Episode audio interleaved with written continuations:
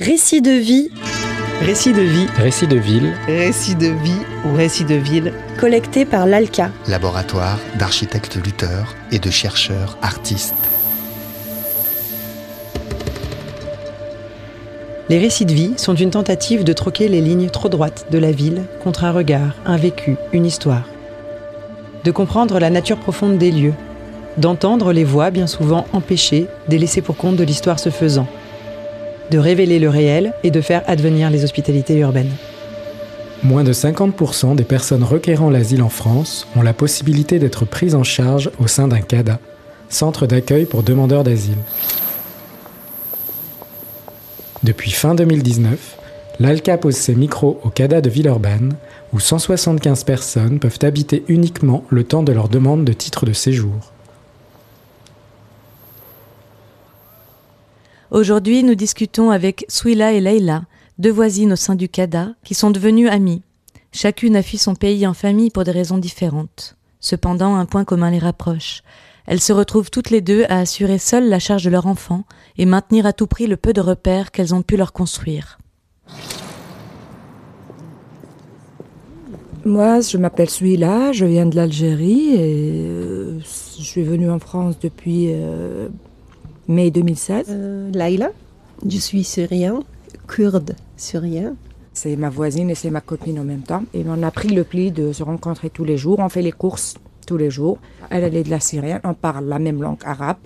En Syrie, elle était prof euh, d'arabe, c'est ça? Oui Institutrice, elle était institutrice.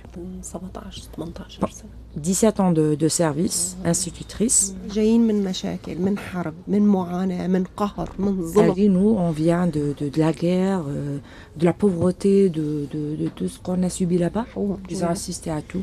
comme ça avec les Kurdes avec les Yézidiens avec ouais آه، بياخدوا المرأة وبيبيعوها c'est-à-dire, euh, c'est-à-dire euh, ils ont toujours eu le- les peurs de prendre les femmes et les ventres. Ouais. Ouais. Ils ont subi tout ça. Euh, je arrive à France 12 septembre 2017 avec ma les enfants ouais, et jumeaux. Euh, ouais, 15 ans. Mais c'est très très très difficile parce que mon fils il est handicapé. Euh, لا هو مو بسبب الحرب بس أثر عليه الحرب. Elle dit que lui, il était déjà malade, mais il n'était pas comme ça. Par contre, la guerre, elle a, Ouais. elle a pris une Parce grande que, place dans sa euh, vie. sept ans, euh, la guerre, il n'y a pas de médecin, il n'y a pas d'hôpital, il n'y a pas de. Il n'a pas fait laisser suivi. Il n'y a pas de euh, kiné. Il a rechuté. physiothérapie, C'était trop tard. Comme ça, Ouais. rien. Parce que les guerres, Par rapport à la guerre. Ouais. Trop de guerre. Il comprend bien. Il ne peut pas parler. Il comprend tout. Il est très intelligent. Oui. oui. Mais il n'arrive pas à parler. Elle, elle arrive à comprendre son fils. Avec les yeux. Il parle avec les yeux. Lui, il s'appelle Ahmed, mais maintenant, il a choisi François. Ouais. Ouais. Son frère, il a dit, moi, si j'aurais ma nationalité française, la première des choses, je vais changer mon nom. L'autre, il dit, ah, c'est moi. Il a fait le geste. Okay. Elle, elle a compris. Euh, le, le frère, à son jumeau, il a dit Tu veux quel nom. Il a cité des noms Marc, François. Quand il a dit François, il a dit comme ça François, c'est oui. oui. François, c'est oui. Euh, pas Ahmed, c'est non. Euh, Les infirmières, elles étaient là-bas. Ouais. Tout le personnel là-bas, à l'hôpital, il s'appelle François. François. Pour lui faire plaisir. Ça y est, il n'a plus Ahmed, il est François. هي كانت بباريس. Et Elle, elle était à Paris avec son mari et ses deux enfants. Après, elle sait pas quoi- ce qui s'est passé. Elle, elle était mutée ici à Lyon et son mari, il est là-bas. Alors, c'est son mari, marié, hein. Maintenant, les. Elle sait pas pourquoi il y a eu cette, euh, cette rupture, je sais pas, cette séparation. هو هلا ما بده يجي يعني Et انفصلنا maintenant, lui, il a خلص. pris le pli. Ça y est, il est libre là-bas. Parce que elle, elle, elle est toujours derrière lui. Viens, viens avec nous. Euh, prends la responsabilité des enfants. Aide-moi. Donc, elle veut que son mari partage avec elle cette responsabilité. Téléphone, Elle harcèle bien. par téléphone.